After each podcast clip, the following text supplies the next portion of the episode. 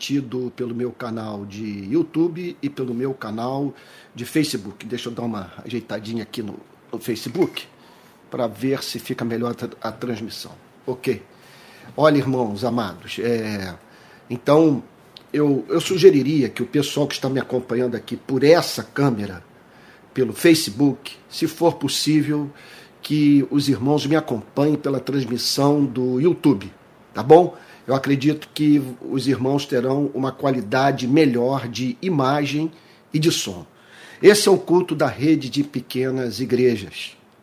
São irmãos é, das mais diferentes regiões, cidades do Brasil que se encontram pelo menos duas vezes por semana, no domingo, às 10 da manhã e às 18 horas, para adorarem a Deus. Os irmãos então se reúnem, cantam louvores, oram e a pregação fica por minha responsabilidade. Tá bom? Hoje é um domingo que eu estou precisando de graça especial porque me encontro em quarentena. Eu estou com Covid pela primeira vez, contraí o vírus e a garganta está em situação bastante precária. Então, vou precisar de uma graça toda especial, mas aposto aqui na promessa bíblica que o poder se aperfeiçoa na fraqueza. Tá bom? Então, vamos ter um momento de oração e logo em seguida nós vamos meditar em mais um dos milagres operados por Cristo conforme registro do Evangelho de Mateus, tá bom? Vamos lá, chamar você que está aqui me acompanhando pelo Facebook, os irmãos que estão me acompanhando pelo YouTube, para juntos nos unirmos em oração nessa manhã. Senhor, nosso Deus e Pai, Pai de misericórdia e de consolação. Pai Santo, nós sabemos que Tu és Deus absolutamente apartado de todo mal, que Tu abominas tudo o que não seja amor, justiça, santidade. Por isso nós o adoramos, Senhor.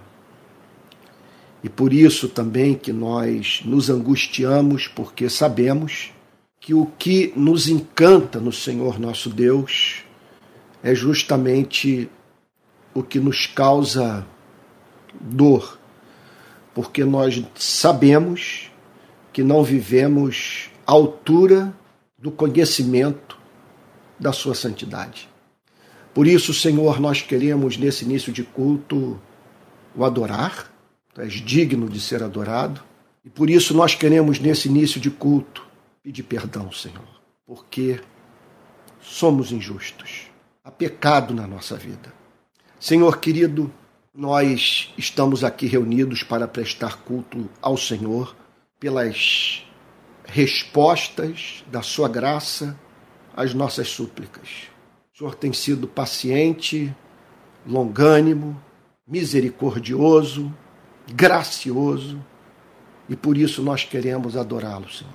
Adorá-lo pelo pão, pelas vestes, pelo abrigo. Senhor, nós queremos agradecer ao Senhor pelo Espírito Santo, pela Bíblia, pela igreja verdadeira, pelo consolo incalculável que experimentamos na companhia dos verdadeiros irmãos, Senhor. Deus de toda graça, nós estamos aqui agora com a Bíblia aberta para ouvir Sua voz. Nós acreditamos que o Senhor se revelou aos seres humanos e que é possível conhecer a Sua vontade para as nossas vidas por meio do contato com a Sua revelação. E nós suplicamos a Ti que o Senhor abra os nossos olhos para o entendimento das Escrituras, porque sem o Espírito Santo, a Bíblia é um livro fechado. E nós pedimos que o Senhor possa abrir as Sagradas Escrituras a fim de nos botar em contato com a beleza da tua revelação. É o que nós te pedimos em nome de Jesus, com perdão dos nossos pecados. Amém. Amém. Meus irmãos queridos, eu vou pedir que todos abram a Bíblia, você que está me acompanhando aqui pelo canal de, de Facebook, você que está me acompanhando pelo YouTube, vou pedir que todos abram a Bíblia em Mateus capítulo 21. Nesses domingos de manhã, eu tenho usado como tema para pregação ah, os milagres de Cristo, tal como estão registrados em Mateus, Marcos, Lucas e João. Nesse primeiro ano dessa série de pregações, nós estamos eh, focados nos milagres que foram registrados por Mateus. Então, na sequência de pregação sobre esses milagres ou essas obras sobrenaturais de Cristo, é, nós nos deparamos com Mateus capítulo 21. Então vou pedir que você abra a Bíblia em Mateus capítulo 21. Mais uma vez, faço um pedido para o pessoal que está me acompanhando aqui pelo Facebook. Se for possível, me acompanhe pelo YouTube, tá bom? Por isso que eu não estou falando olhando para a câmera do, do Facebook, tá bom? Porque não, tá, não dá, é, é uma câmera aqui à minha direita e outra central, então, diante do meu rosto. E eu vou pedir que, se for possível, que você é, acompanhe a transmissão pelo YouTube. Muito obrigado. Irmãos queridos, Mateus capítulo 21, verso 1. Todo mundo achou? Estão todos aí com a Bíblia nas mãos? Vou repetir. Mateus capítulo 21, versículo 1. Olha como eu amo me dedicar a esse exercício. Como eu amo abrir a Bíblia e mergulhar nos seus mistérios, nas suas verdades, nas suas doutrinas e com isso ser edificado e alimentar espiritualmente os eleitos. Vamos lá? Diz assim a palavra de Deus: Quando se aproximaram de Jerusalém, a Bíblia agora começa a descrever a fase final do ministério de Cristo. E aqui, portanto, ele está chegando na cidade onde ele seria traído, acusado, condenado, torturado e morto. Então, diz Mateus que eles chegaram a Betfagé, ao Monte das Oliveiras. Então, Jesus enviou dois discípulos, é, dizendo-lhes: Vão até a aldeia que está diante de vocês e logo encontrarão presa uma jumenta e com ela um jumentinho. Eu decidi não pular essa passagem porque não, é, é claro que se trata de uma obra sobrenatural, porque o Senhor Jesus não estava naquela aldeia, não havia em loco avistado aquele jumentinho, contudo, ele revela aos seus discípulos conhecimento sobre a existência daquele animalzinho. Eu fico a pensar é, se uma passagem como essa não, não serve de fundamento para a crença do amor todo especial que Deus tem por esses animais. É claro que nessas horas nós pensamos de um modo todo especial nos nossos animais de estimação. Então aqui está o Senhor Jesus declarando que sabia da existência daquele animalzinho e que aquele animalzinho poderia cumprir um propósito divino. Isso aqui reveste a vida em todos os seus detalhes do mais profundo significado. Então, quando nós olhamos para a relação do Senhor Jesus com esse animal e o decreto divino de usá-lo para a glória de Deus, nós nos deparamos com, veja, de certa forma, com a santificação da vida. Tudo pode ser usado para o cumprimento da vontade do Criador, se tornando assim em instrumento de Deus para o cumprimento da sua vontade na história. Então, feliz aquele que compreende que o ser humano, de uma forma toda especial, é chamado por Deus para cumprir esse propósito solene de ser instrumento do Criador. E aqui, portanto, ele envia dois discípulos, dizendo-lhes: Vão até a aldeia que está diante de vocês, e logo encontrarão presa uma jumenta e com ela um jumentinho. desprendam e tragam para mim. E se alguém disser alguma coisa, respondam: O Senhor precisa deles. E logo ele deixará que vocês tragam os animais. Então, observe, aqui é muita verdade embutida nessa narrativa. Vamos tentar enumerá-las. Olha só. Olha, vão até a aldeia que está diante de vocês e logo encontrarão preso uma jumenta e com ela um jumentinho. Desprendam e tragam para mim. Desprendam e tragam para mim. De certa forma, e eu diria que de um modo muito concreto, teológico, e com isso aqui eu não estou querendo falar sobre é, modo de produção ou modelo político, mas é evidente que quando nos deparamos com essa autonomia de Cristo, com essa soberania sobre sua criação e sobre a propriedade privada, a teologia do Novo Testamento nos permite declarar que o conceito de propriedade privada, do ponto de vista teológico, não pode ser absolutizado em todos os seus aspectos. Veja, eu não estou querendo com isso negar o fato de que o ser humano deve se considerar proprietário por direito do bem que ele extraiu da natureza. A Bíblia declara que nós, mediante o suor do nosso rosto, comeremos o nosso pão. Então peca o, o governo que não respeita esse direito humano. Então, nós cristãos devemos lutar por modelos políticos nos quais o conceito de propriedade privada seja respeitado. Contudo, teologicamente falando, nós precisamos ao mesmo tempo, num só fôlego, declarar que ao Senhor, conforme diz o Salmo 24, pertence a terra e tudo que nela se contém, o mundo e os que nele habitam.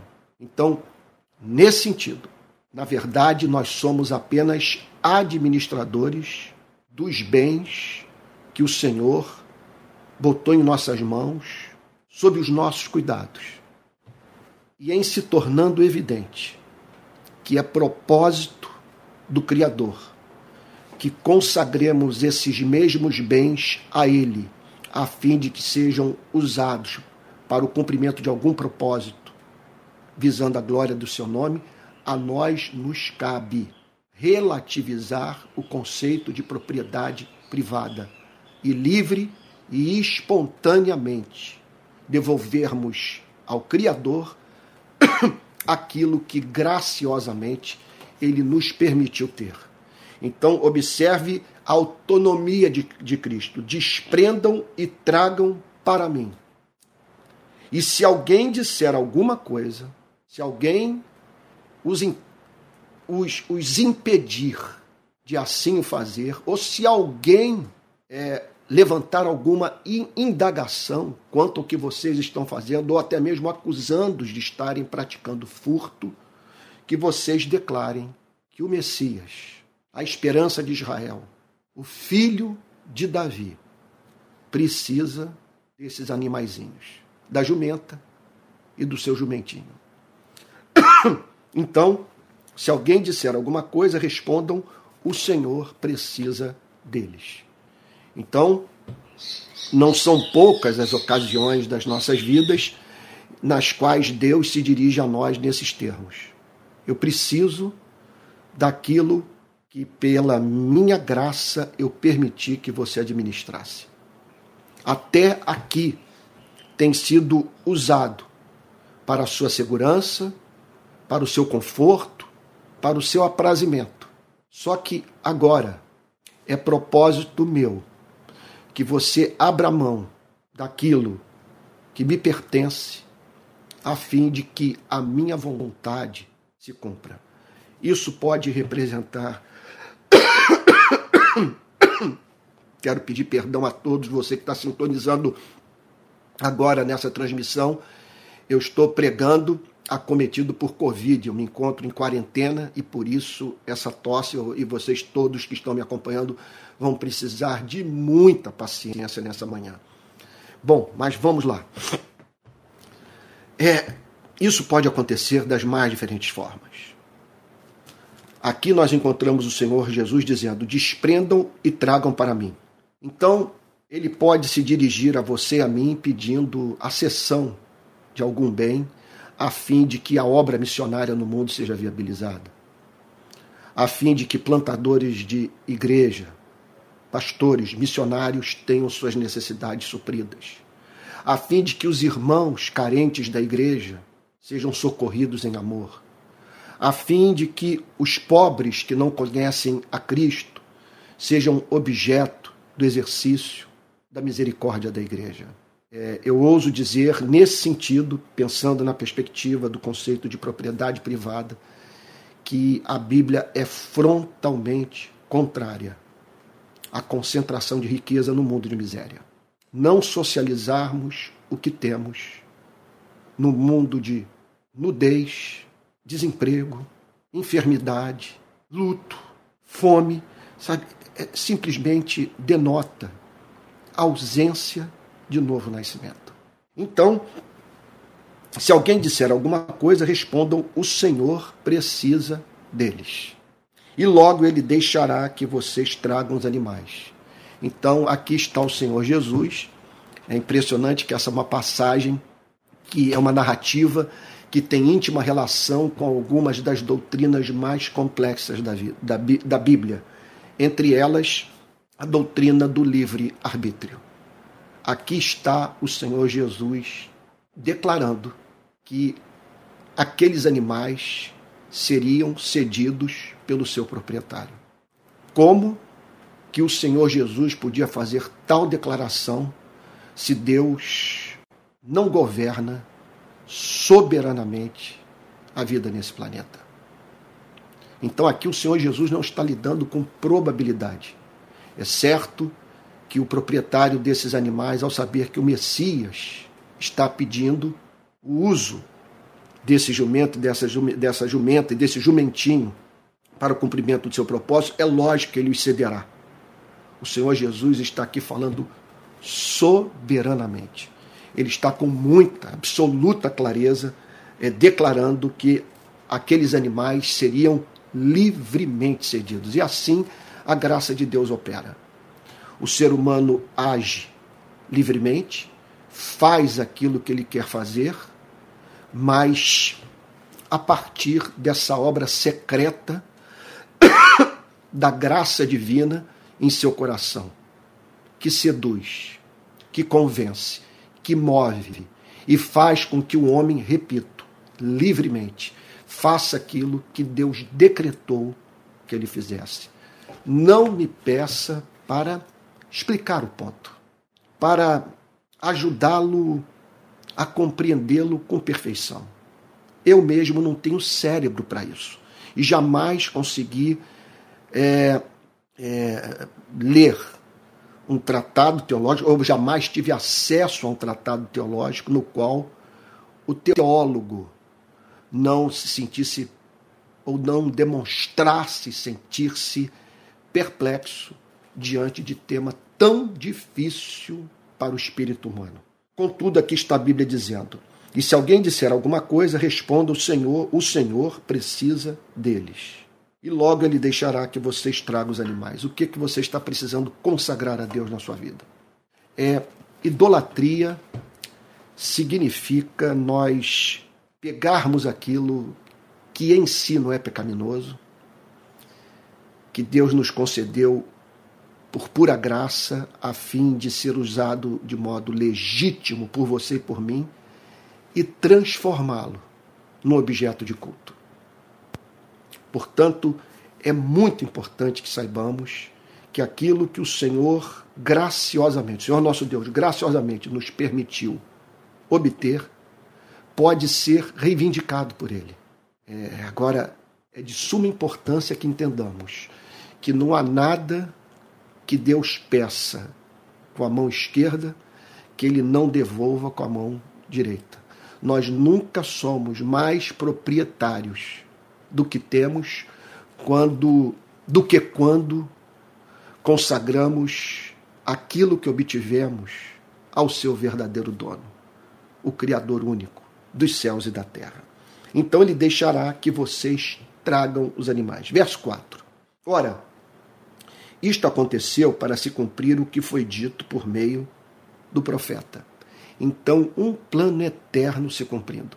Observe como que para que Deus leve adiante o seu plano soberano, ele tem que decretar cada item desse projeto decretado na eternidade em amor, sabedoria e santidade.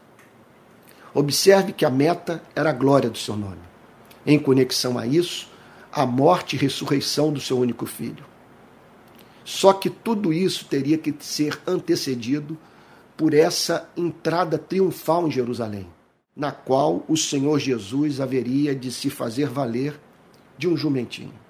Então, Deus teve que decretar o nascimento desse jumentinho, inclinar o seu dono a consagrar aquele animalzinho para o serviço do Messias. É impressionante como que nesse sentido o nosso coração encontra uma consolação incalculável, porque com isso tomamos conhecimento do fato de que palavras tais como acaso, sorte, azar são terminologia pagã.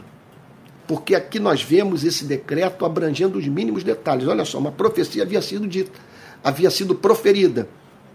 Olha só, digam à filha de Sião, digam ao povo de Deus: é, Eis que o seu rei vem até você.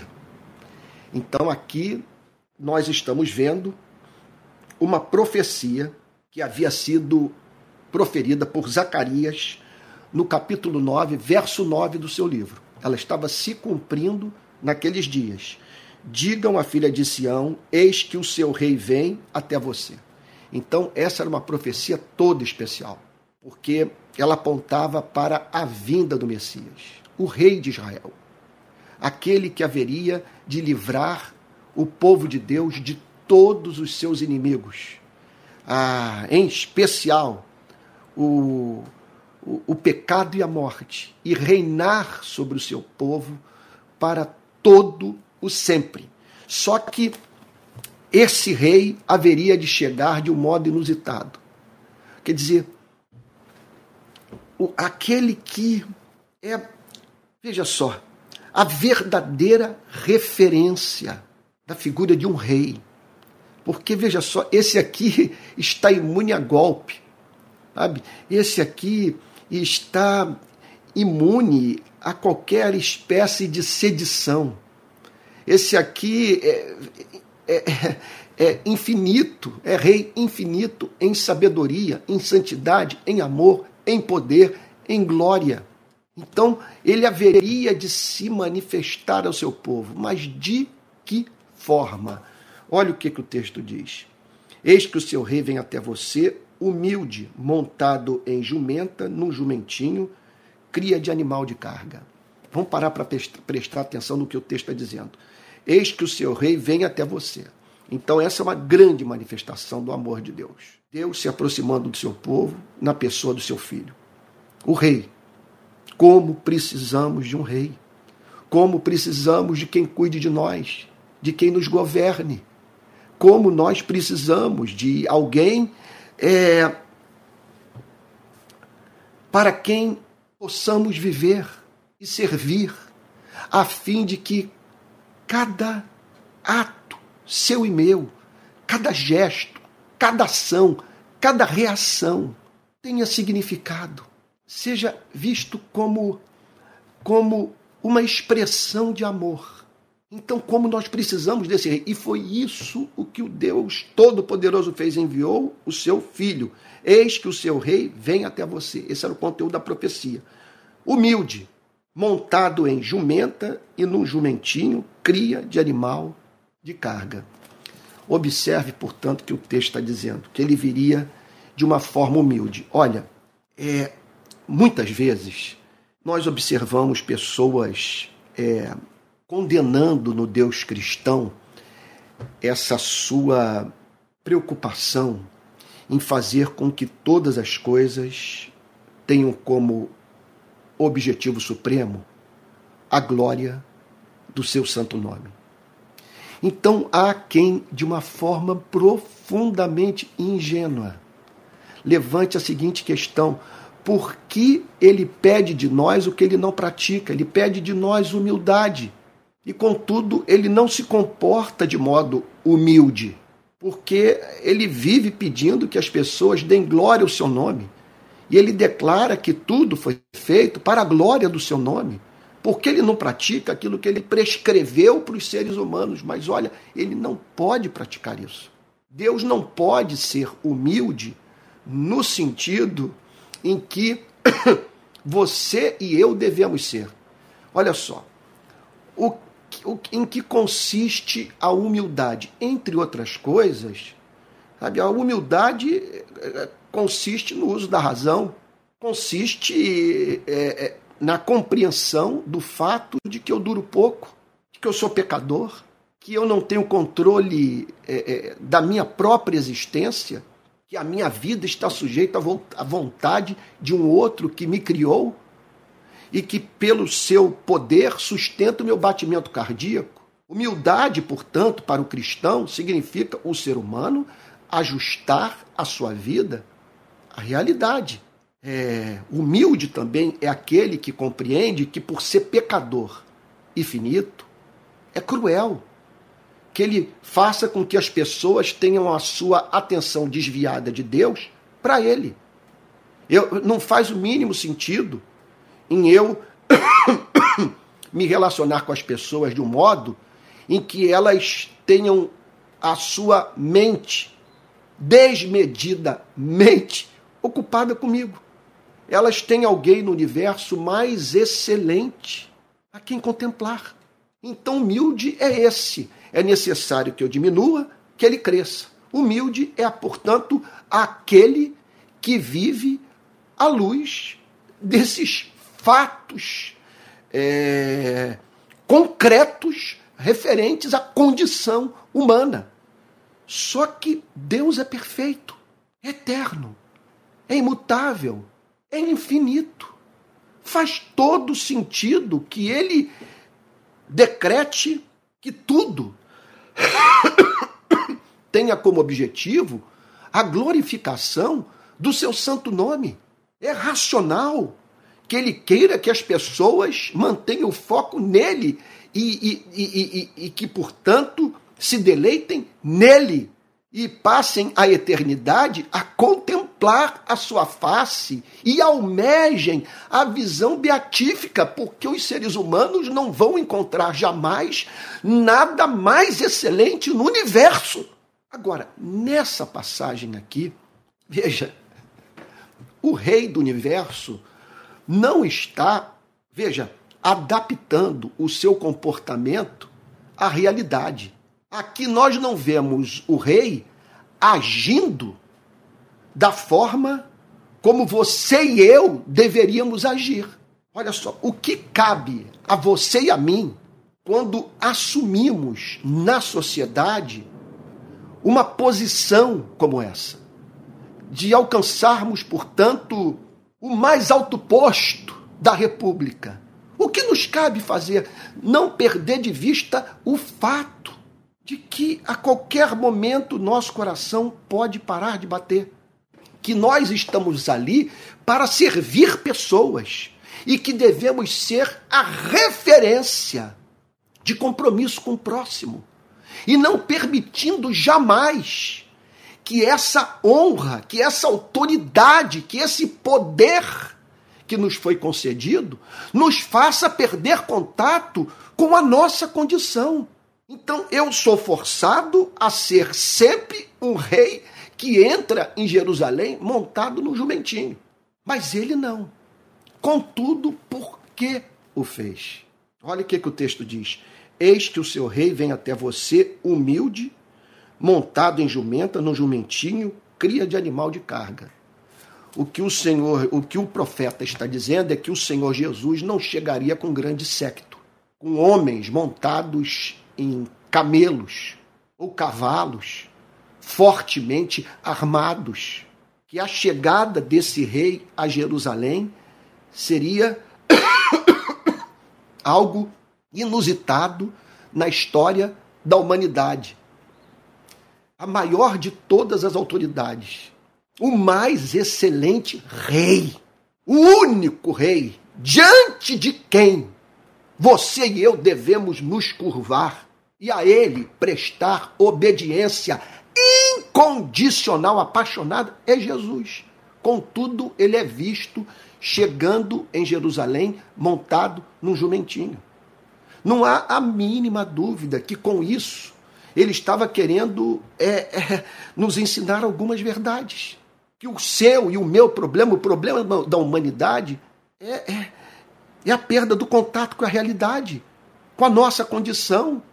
É a soberba, é, é, é o comportamento alucinado que faz com que nos recusemos a entrar em Jerusalém montado num jumentinho. E é claro que com isso ele estava querendo deixar claro para todos que tipo de rei ele era. Não é o rei desse mundo, fixado na ideia ou no objetivo de obtenção de força, fama, visibilidade, poder secular. É um rei de um outro mundo que havia decidido governar os seres humanos de um modo absolutamente novo, não mediante coerção, mas a conquista espiritual dos seus corações, a fim de que esses vivessem para o louvor do Criador. Então o texto declara, no verso 6: Indo os discípulos e tendo feito como Jesus lhes havia ordenado, mais uma lição muito importante para você, para mim, para do ponto de vista do cumprimento da obra missionária. Onde Deus guia, Deus providencia. Ele não precisa de ajuda. O que ele pede é a nossa sujeição à sua vontade. Ele precisava daqueles animaizinhos.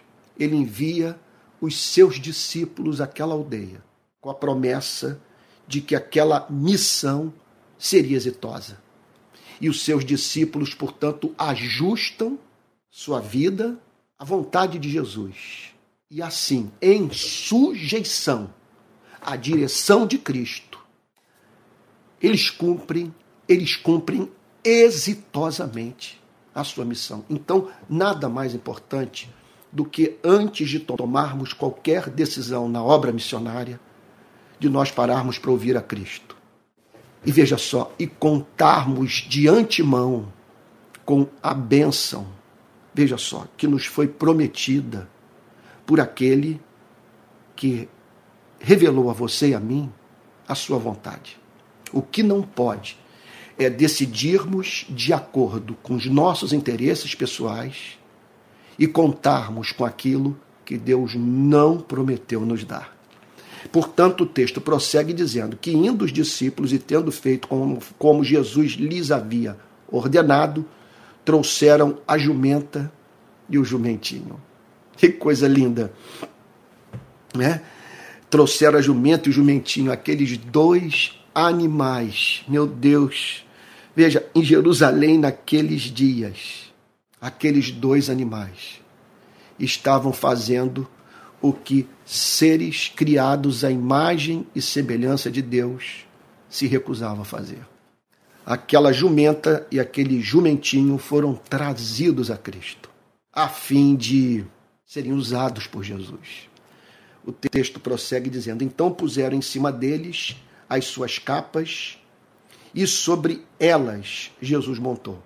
E a maior parte da multidão estendeu suas capas no caminho, e outros cortara, cortavam ramos de árvores, espalhando-os pelo caminho.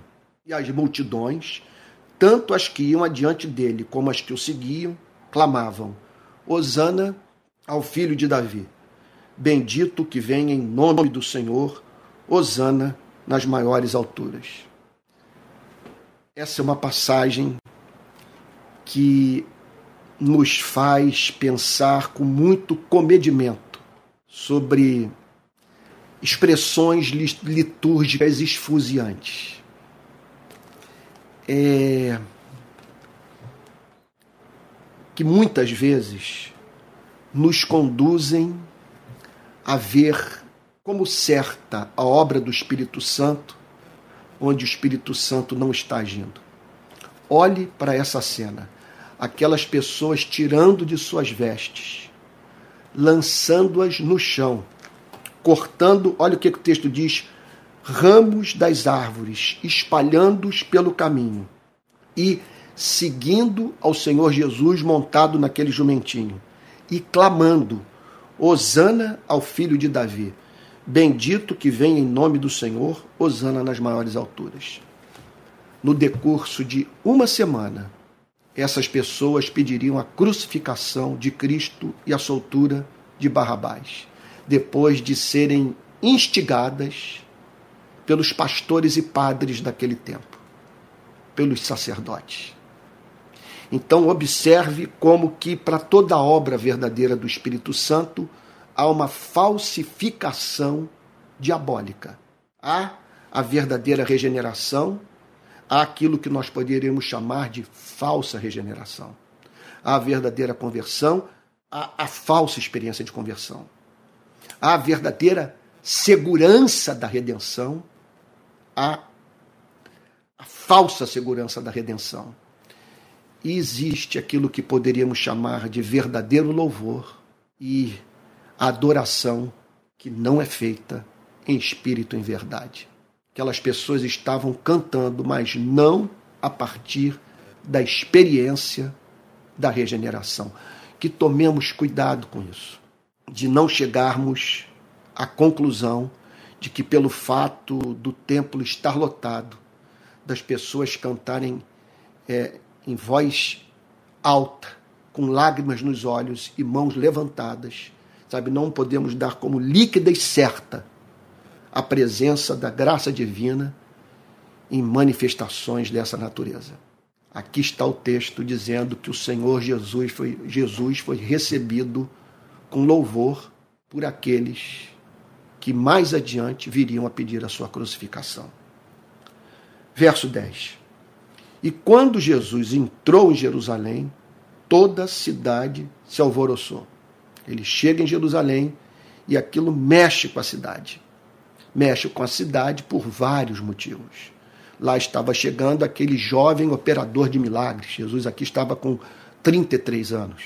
Aquele rapaz vindo de, de Nazaré, numa aldeia insignificante, e que ali se encontrava com a fama de operador de milagres e de alguém que não dava descanso às autoridades religiosas judaicas. Jesus era um crítico do modelo de espiritualidade vigente em Israel.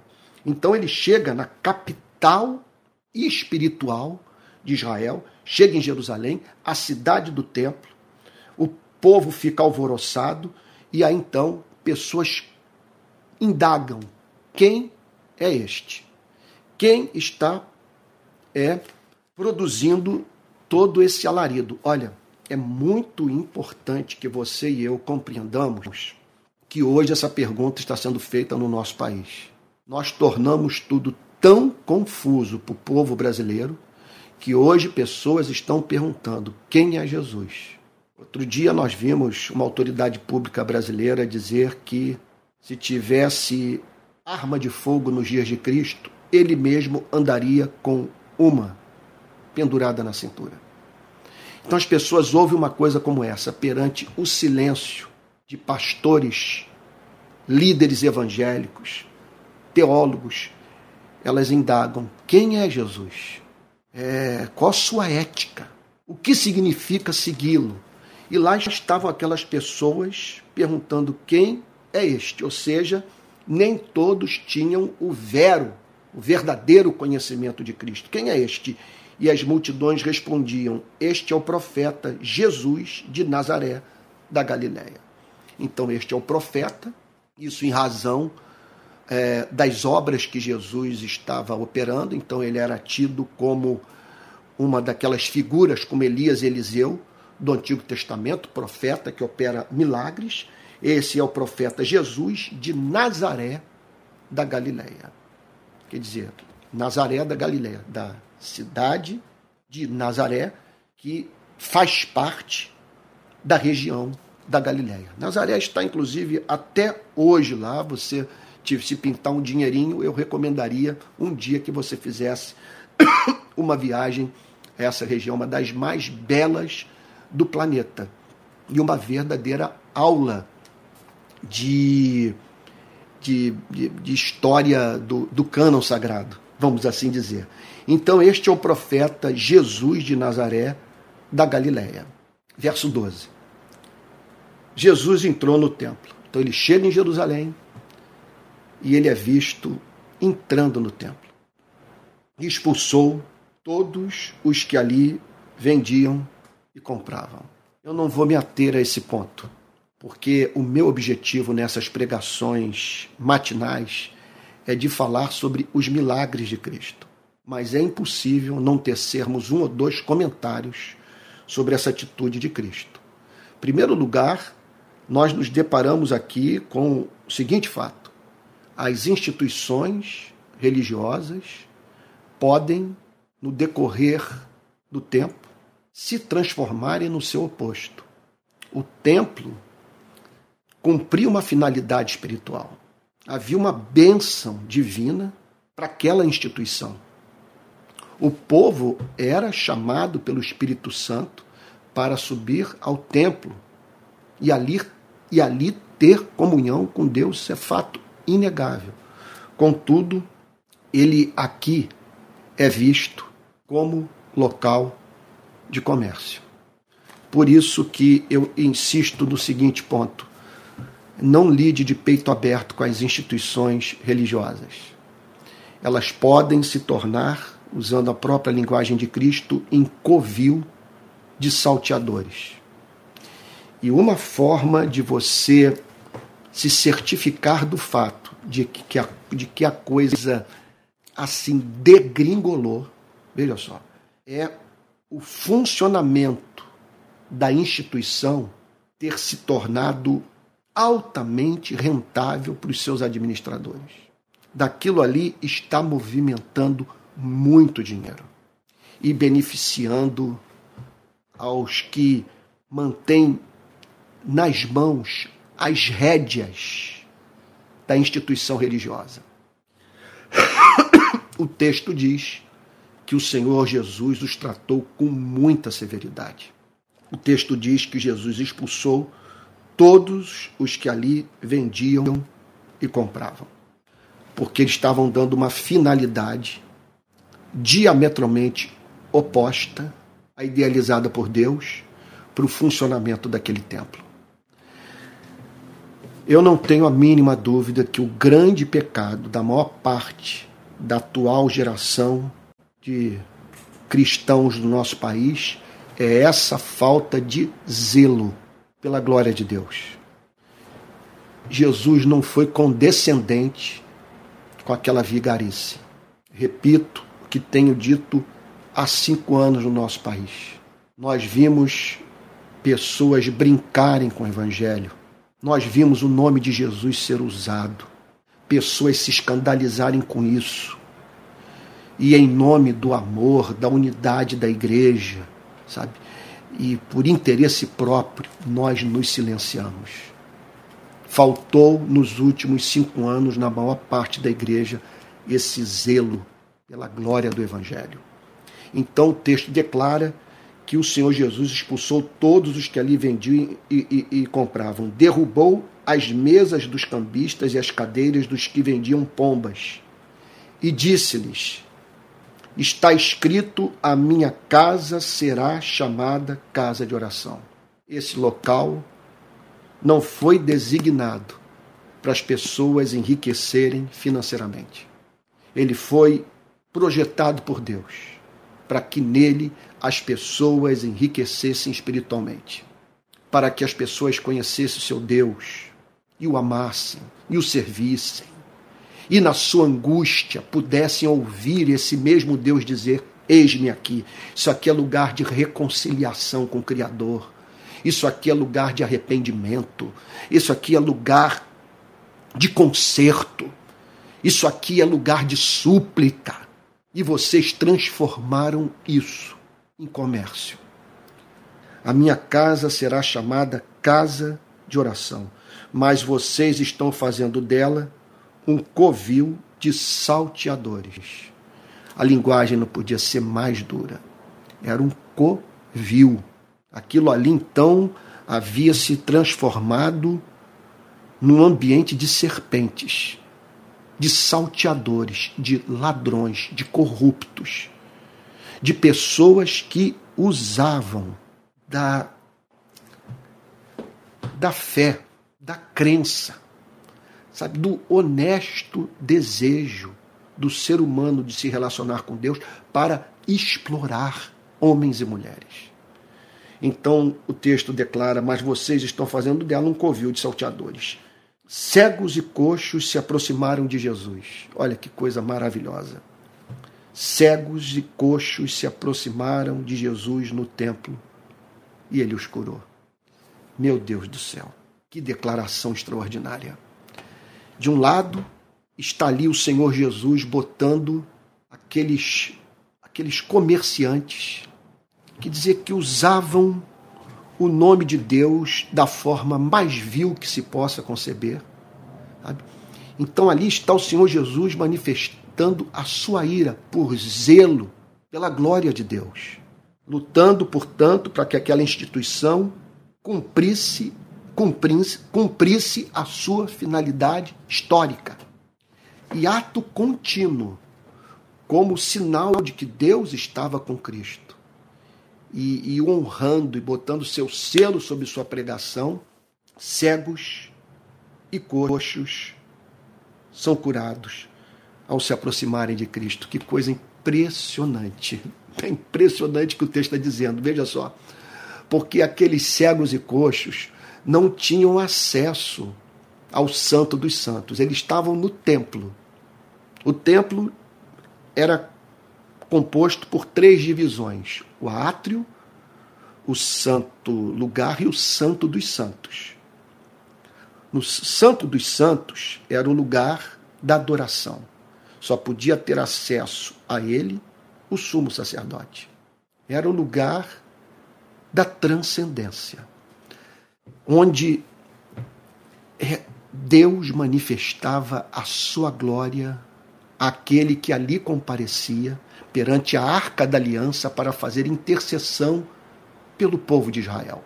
E aqueles cegos e coxos que não tiveram, isso é, isso é, isso é, é lindo demais, que não tinham acesso ao Santo dos Santos, tiveram acesso ao Senhor Jesus Cristo.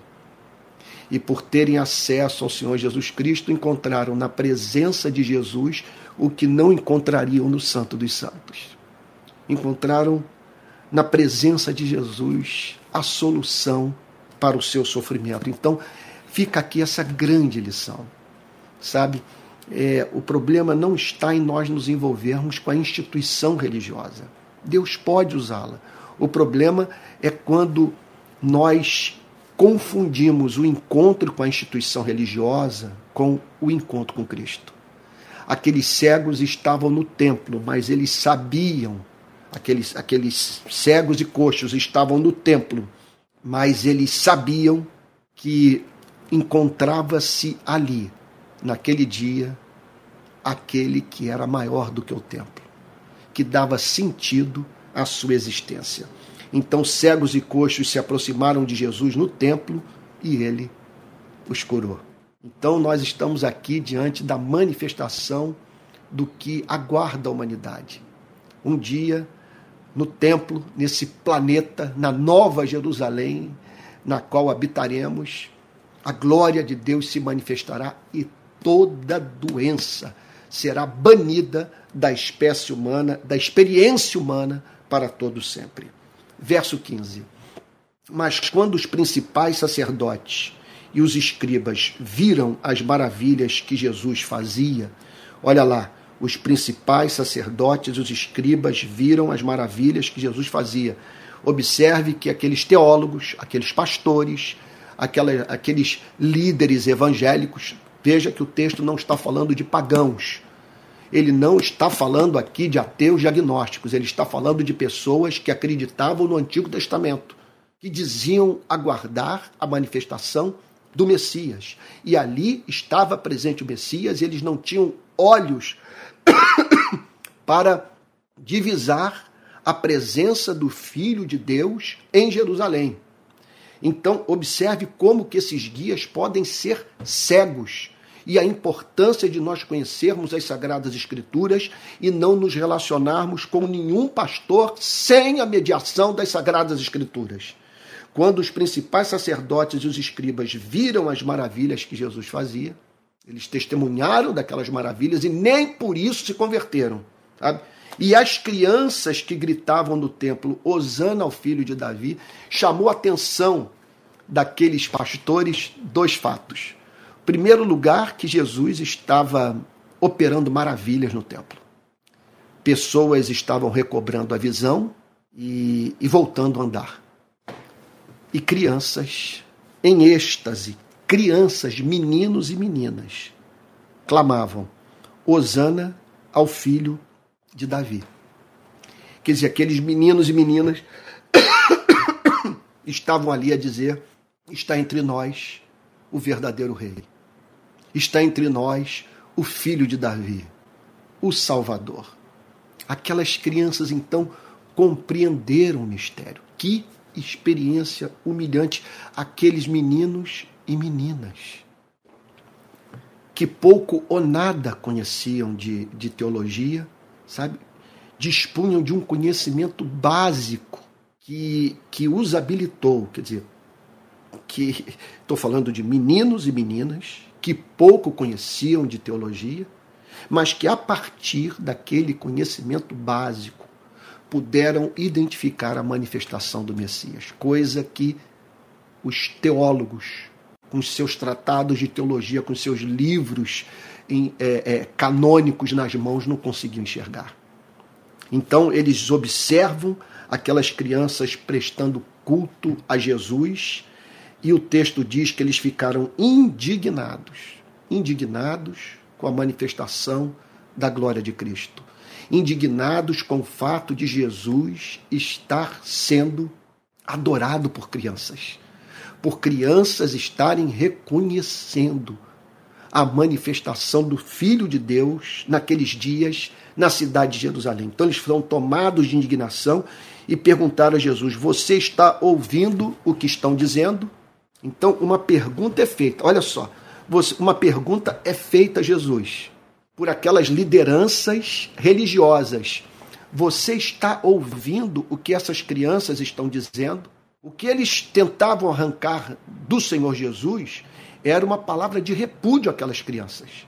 Que Jesus as, re, as repreendesse porque elas estavam prestando a ele um culto que só pode ser prestado ao verdadeiro Messias.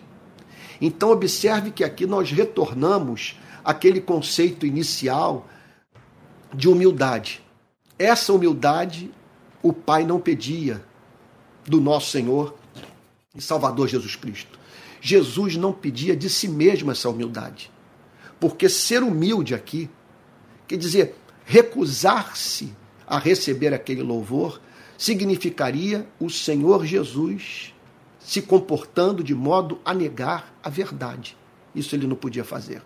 Veja, ele entrou em Jerusalém montado num jumentinho. Havia um propósito naquela imagem. É, sem a mínima dúvida, conforme eu disse no início dessa mensagem, o objetivo era golpear o orgulho humano, que em geral, quando nós somos objetos dessa espécie de honra, nós perdemos o contato com a realidade e perdemos e assim, portanto, perdemos de vista o fato de que nós somos reis e rainhas que urinam, que defecam, que envelhecem e morrem. E não há mínima dúvida que ele entrou montado num jumentinho, porque queria emitir uma nota precisa para aquela sociedade e, consequentemente, para a humanidade. Está chegando aqui aquele que quer reinar sobre os corações humanos, cuja meta não é implantar um reino terrestre, mas sim chamar homens e mulheres para livremente participarem do seu reino celestial. Então o texto diz que o Senhor Jesus é indagado. Você está ouvindo o que estão dizendo? Jesus respondeu sim. Eu estou ouvindo. E aquele não é humilde. Nesse sentido que é, é, eu estou tratando essa virtude. Sim, vocês nunca leram, e aí o Senhor Jesus faz essa pergunta para aqueles homens: vocês, vocês nunca leram? Da boca de pequeninos e crianças de peito tiraste o perfeito louvor?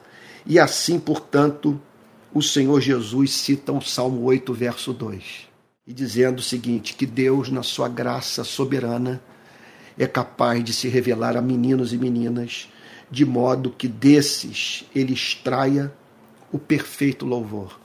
O louvor que é manifestado a partir da mais básica compreensão da verdade. Aquelas crianças tiveram acesso à verdade e, a partir daquele conhecimento basilar, prestaram a Cristo o verdadeiro louvor. Que coisa linda, gente! da boca de pequeninos e crianças de peito tiraste o perfeito louvor. Em que consiste o, o, o, o, perfeito, o perfeito louvor?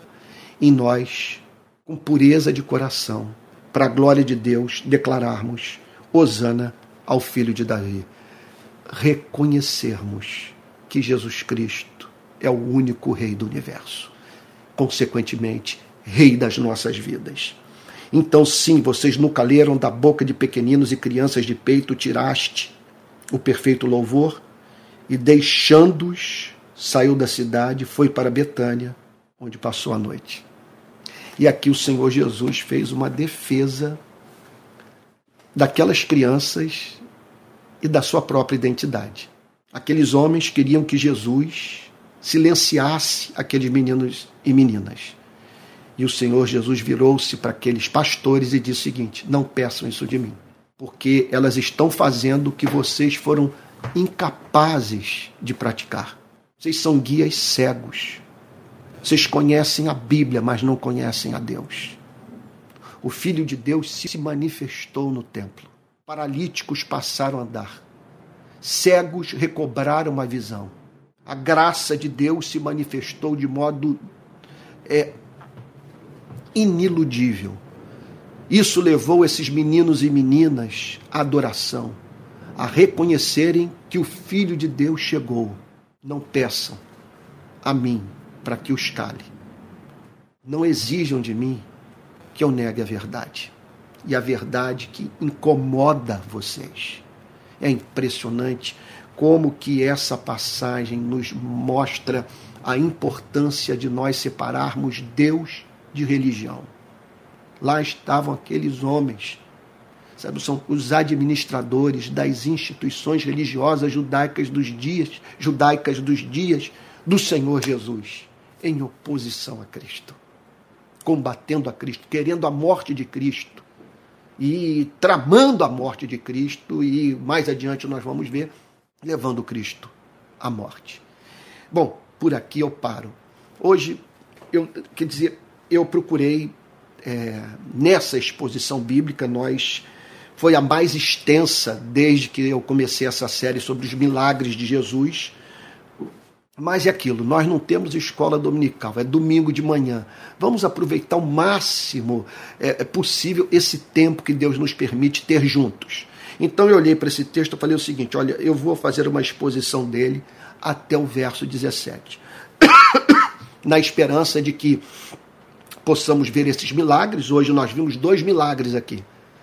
A forma como o Senhor Jesus conduziu os seus discípulos a, a se dirigirem para aquela aldeia e, e pedir emprestado aquela jumenta e aquele jumentinho. Isso é uma manifestação do poder sobrenatural de Cristo e dos milagres que o Senhor Jesus operou no templo. Olha, é uma pena, eu estou aqui, confesso, é, é, lamentando muito, porque, é, em primeiro lugar, o texto é extenso, não dá para eu falar tudo o que está contido nele. É, agora, mesmo se eu tivesse mais tempo, eu acho que hoje eu não, eu não estou num daqueles dias em que a cabeça funciona livremente e a língua, conforme diz o salmista, é, língua, a língua é tornada como pena de habilidoso escritor. É, porque eu estou com Covid, estou em quarentena, eu não dormi essa noite praticamente. Eu passei a noite toda acordada. Eu cheguei a temer não conseguir pregar nessa manhã. Então peço perdão a todos por estar é, nessa pregação de hoje tão distante da riqueza da passagem bíblica. Essa entrada do, do Senhor Jesus no templo, gente, isso é muito sério. E eu estou muito frustrado porque eu vi Ampassan aqui com vocês verdades eternas que que podem ser exploradas com muito mais profundidade, a fim de que conheçamos esse Deus, que é muito mais lindo do que o, a, a, o, o que lideranças religiosas e, e as instituições eclesiásticas são muitas vezes capazes de revelar. Mas eu peço que você possa, peço a Deus que você possa ter sido alimentado espiritualmente nessa manhã. Que você possa dizer: Senhor, eu ouvi tua voz. O Senhor falou ao meu coração. Que ele, que ele o console profundamente. Vamos ter um momento de, de oração? Vamos fechar os nossos olhos e orar juntos. Senhor, nosso Deus e nosso Pai, nós rogamos a Ti, Pai de amor, que possamos colher esse maná que na manhã de hoje o Senhor enviou a nós, em dias tão confusos, tão tensos, Senhor, de tanta contenda e crise de fé, precisamos desesperadamente do alimento espiritual. Senhor amado, visita a nossa vida e aplica cada verdade dessa passagem ao nosso coração. Alimenta-nos, Senhor não retira o teu espírito de nós, Senhor. Sem a tua graça, a tua igreja murcha. Nós pedimos nessa manhã pela rede de pequenas igrejas. Visita cada pequena igreja, Senhor. Em nome de Jesus, dá a bênção do Espírito. Revela a beleza de Jesus. Nós rogamos a Ti que o Senhor nos dê o coração dessas crianças, Senhor. Que o Senhor encontre em nós o louvor verdadeiro, que o Senhor também nos conceda, Senhor, essa liberalidade do dono daquela jumenta e daquele jumentinho, Senhor, que atendeu a solicitação do Messias. Ó Deus amado, que estejamos entre aqueles que relativizaram o conceito de propriedade privada, que sabem, Senhor, que em última análise ao Senhor pertence a terra e tudo que nela se contém. Portanto, nós somos administradores dos bens que, por pura graça, o Senhor nos concedeu. Deus querido, Deus amado, em nome de Jesus, faz com que se aproximem de nós as ovelhas perdidas da casa de Israel. Tanta gente machucada, ferida, desiludida. Senhor, que esses filhos e filhas encontrem entre nós aconchego. Em nome de Jesus, Senhor. E se porventura há entre nós, conectado essa pregação, Senhor, alguém que está sofrendo horrivelmente, Senhor, em nome de Jesus, traz cura, comunica perdão, Senhor, concede direção, mas não permita, Senhor, que no dia que se chama hoje, esse seu filho, essa sua filha, Senhor, deixem de receber aquela bênção de que estão precisando para viver, Senhor. Abençoa-os, Senhor. Ó Deus querido, e nós queremos pedir também a Ti, em nome de Jesus, que possamos nos relacionar contigo na condição desse Pai doce, cheio de amor, graça e misericórdia. Nós apostamos tudo, Senhor, nesse Teu cuidado paternal. E na condição de filhos, Senhor, nós pedimos a Ti, compadece-te de nós. Senhor amado, como aqueles coxos, aqueles paralíticos, nós o procuramos nessa manhã, pedindo que o Senhor abra os nossos olhos, como aqueles cegos, aqueles paralíticos, Senhor, que o Senhor abra os nossos olhos e que o Senhor nos permita ter autonomia de vida, voltar a andar, Senhor, e na totalidade do nosso ser, viver para a glória do Seu nome. Em nome de Jesus, Senhor. Amém. Amém. Irmãos queridos, você que está sintonizando aqui pela primeira vez, eu quero dizer que esse culto é um culto da rede de pequenas igrejas. Então, a rede de pequenas igrejas foi é, iniciada no ano passado, é, isso a partir da, do meu contato com uma quantidade assim imensa de pessoas que fizeram é, que me procuraram para falar sobre a, as suas dificuldades de relacionamento com suas igrejas. Gente, então, que ficou sem igreja.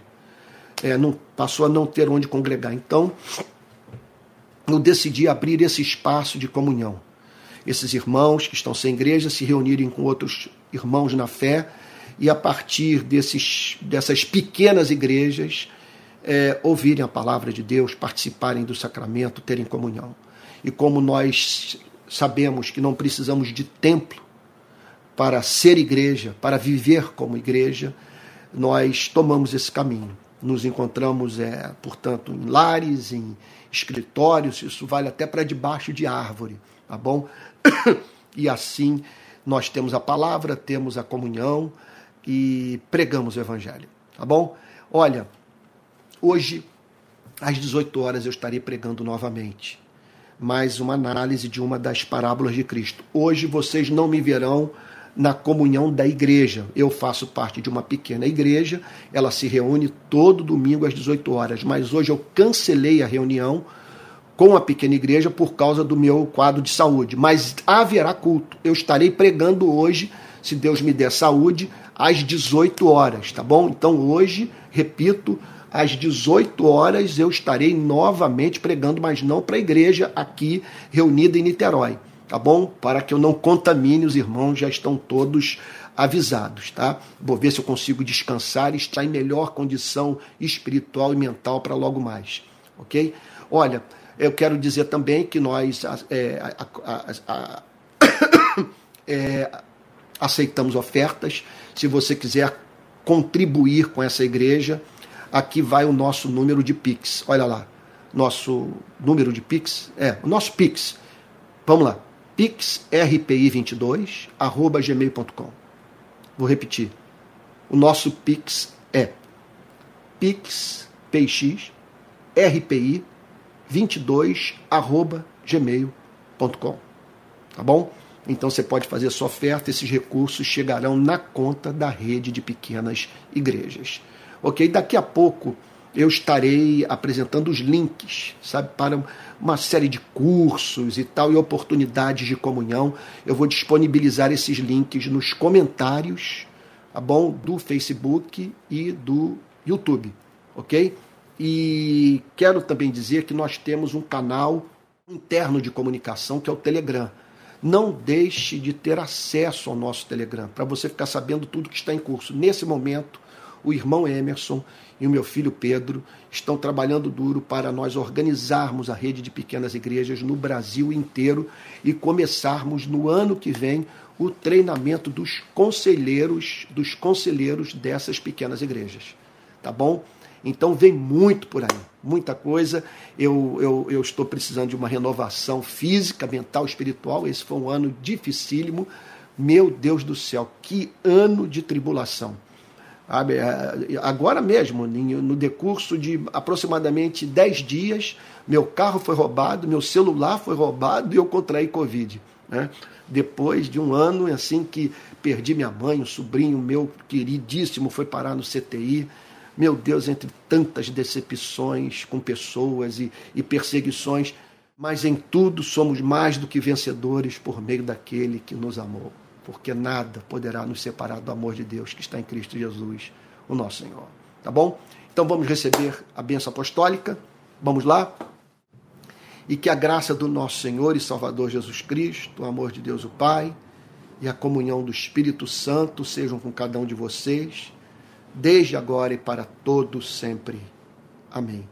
Olha, que Deus o abençoe muito, você do Facebook que está me acompanhando aqui à minha direita, os irmãos que estão me acompanhando pelo, pelo YouTube. Essa mensagem vai ser salva, você pode divulgar o link entre seus parentes e os seus amigos, tá bom? Se, se, se você se sentir confortável, é, depois vai nos comentários a, a, e, e fale alguma coisa sobre é, se Deus falou com você hoje, dá uma palavra aí de incentivo, fala como está sendo a sua experiência na rede, isso vai fazer muito bem para todos nós, tá bom? Então fique com Jesus e até logo mais, às 18 horas, se Deus permitir, estarei pregando novamente, tá bom? Um bom domingo, bom almoço para todos. Fiquem com Jesus.